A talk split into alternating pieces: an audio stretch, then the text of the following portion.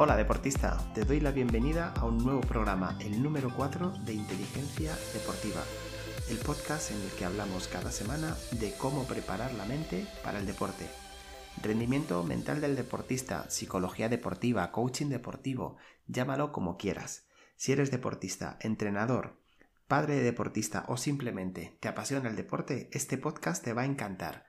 Mi nombre es Miguel Ángel Rodríguez y cada programa te traigo temas relacionados con la mente y el deporte. Todo lo necesario para que entiendas mejor qué pasa dentro de la cabeza de un deportista y cómo hacer para controlarlo. Eh, bueno, hoy un tema interesantísimo porque hoy hablamos de la ironía de la mente en el deporte. ¿Has oído hablar de esto? ¿De esa ironía, de esos procesos irónicos? Bueno, pues pregúntate, ¿sabes lo que tienes que hacer cuando tienes que competir y sin embargo no lo haces? O, por ejemplo, eres consciente de en qué momento pierdes los nervios y cuándo lo estás perdiendo en ese momento en directo, te das cuenta. Y aún así, ¿qué pasa? Los pierdes. O, por ejemplo, buscas una y mil formas de cambiar la actitud que te perjudica, pero sigues cayendo en los mismos errores. Bueno, pues todo eso son procesos irónicos que hace tu mente y de los cuales vamos a hablar hoy. Pero antes, recuerda, puedes entrar en mindfulsport.es y descargar gratis una maravillosa guía de inteligencia emocional para deportistas, con la que vas a aprender a entender, a gestionar y a sacar el máximo partido a tus emociones en el deporte. No te la pierdas. Tienes el enlace en las notas del programa. Y ahora sí, ahora vamos con esta interesante teoría de la ironía de la mente. Eh, debemos esta, este estudio, esta, esta ironía, perdón, esta teoría en, en 1994 a Wegner, que fue el psicólogo que desarrolló ciertos estudios en los que vio que la mente se comportaba en muchas ocasiones de una manera contraria a como queríamos las personas. Lo que ocurre con estos procesos irónicos es que obstaculizan el control intencional de los estados mentales. O sea, yo quiero conseguir algo con mi mente, quiero por ejemplo estar tranquilo, como vamos a ver luego, y sin embargo me sucede todo lo contrario, estoy muy nervioso. Por eso lo que te decía antes, en el deporte ocurre muy a menudo que el deportista sabe lo que tiene que hacer, tú lo hablas con él y sin embargo no es capaz de hacerlo. Yo esto como entrenador deportivo me lo he encontrado pues cientos de veces. ¿Y qué haces en ese caso? Porque todo el mundo sabe qué tiene que hacer en su, eh, cuando surge esa, esa situación. Sin embargo, no la hace. Bueno, pues vamos a ver si se puede hacer algo. Primero vamos a explicar bien qué son esos procesos irónicos. Y mira, eh, te voy a poner un ejemplo, porque yo creo que las cosas se, se, entienden mucho mejor a través de los ejemplos. Ponte en la situación de que un domingo tienes que competir a las 10 de la mañana, tienes que estar a tope. Para ello tienes que levantarte a las 7 de la mañana y como es un partido importante, decides que te vas a cuidar y te vas a ir a dormir 9 horitas. Así que a las 10 de la noche te metes en la cama, dispuesto, dispuesta a descansar bien, a tomarte bien tu tiempo de relax y al día siguiente levantarte a tope de energía.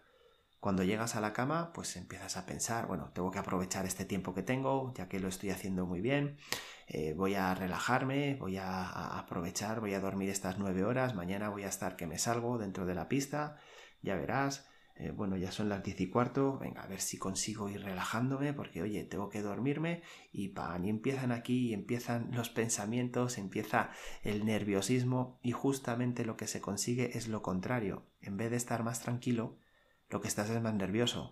Bueno, pues esa es la ironía de la mente. E, esto nos sucede muchas, en muchas ocasiones y no sabemos controlarlo. Lo primero para ello es detectarlo y ser conscientes de, de qué nos está pasando.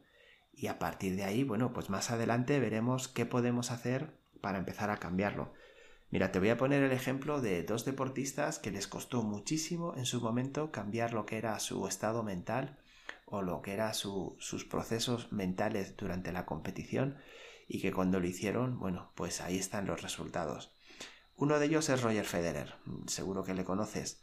Eh, quizás el mejor tenista de la historia, junto con Nadal, con Djokovic, con Sampras y muy poquitos más. Eh, él hasta los 18 19 años, ahí donde le ves, un jugador frío, calmado, eh, siempre educado, pues era de los que cuando las cosas se le ponían mal, rompía dos, tres y hasta cuatro raquetas en un partido. Sí, sí, como lo oyes. Fíjate si él ha cambiado su rendimiento y su actitud mm, desde entonces hasta ahora. Ese proceso no es que no lo quisiera hacer antes, es que no sabía cómo afrontarlo. El otro ejemplo que te quería poner es también de un tenista, del número uno del mundo actual, de Novak Djokovic. Bueno, pues él, lo mismo, él era un jugador muy completo, siempre lo ha sido, quizás dentro de este, este trío que hay, Nadal, Federer, Djokovic, él es el que tiene una nota media en cuanto a cualidades más altas, sin embargo estuvo muchos años en los que no era capaz de controlar eh, pues el espíritu de lucha que le faltaba en los momentos importantes, los nervios, se venía abajo. Bueno, pues a base de entrenamiento mental él también consiguió darle la vuelta y ahora ya lo ves, en los últimos años no podemos decir que ha sido el gran dominador, pero sí que es verdad que de los últimos 5 o 6 años la mayoría de, los, de las veces es él el que ha sido el número uno. Entonces, bueno, son dos ejemplos para que veas que aunque cuesta, se puede cambiar. ¿De acuerdo? ¿Qué ocurre con estos procesos irónicos? ¿Por qué son tan complicados? Pues mira, eh, la primera circunstancia que se da es que intentamos controlarlos activamente. O sea, nos centramos en su control. Y ahí es cuando empiezan a surgir los primeros problemas porque no todo, no todo es controlable. Incluso te diré, cuanto más quieres evitar pensar algo, más lo piensas. Esta es la segunda característica que te quería comentar. Y es que cuanto más quieres evitar hacer algo, más lo haces. Entonces, fíjate si estas actitudes que quieres cambiar, estos pensamientos que ves que te perjudican, están muy relacionados con acciones que quieres dejar de hacer. En vez de centrarte en lo que quieres empezar a hacer, te empiezas a centrar en hacerlos. ¿Qué quieres? ¿Conseguir la ausencia de algo o la presencia de algo? Bueno, pues hay que apostar por lo segundo, por tener la presencia de algún pensamiento, algún contenido mental que pueda ayudarte. ¿De acuerdo? También eh, la tercera característica que te quería comentar de estos procesos irónicos de la mente es que con el estrés aumentan. O sea, piensa en el deportista que entrenando se mantiene calmado, que incluso cuando no hace un buen entrenamiento mantiene la calma y sin embargo en los partidos se dispara. Se dispara y se descontrola emocionalmente un montón. Bueno, pues es precisamente porque el estrés es un disparador de ello. El estrés genera mucho más descontrol sobre estos procesos. Y vuelve a ser lo mismo, yo sé lo que tengo que hacer, pero no soy capaz de hacerlo.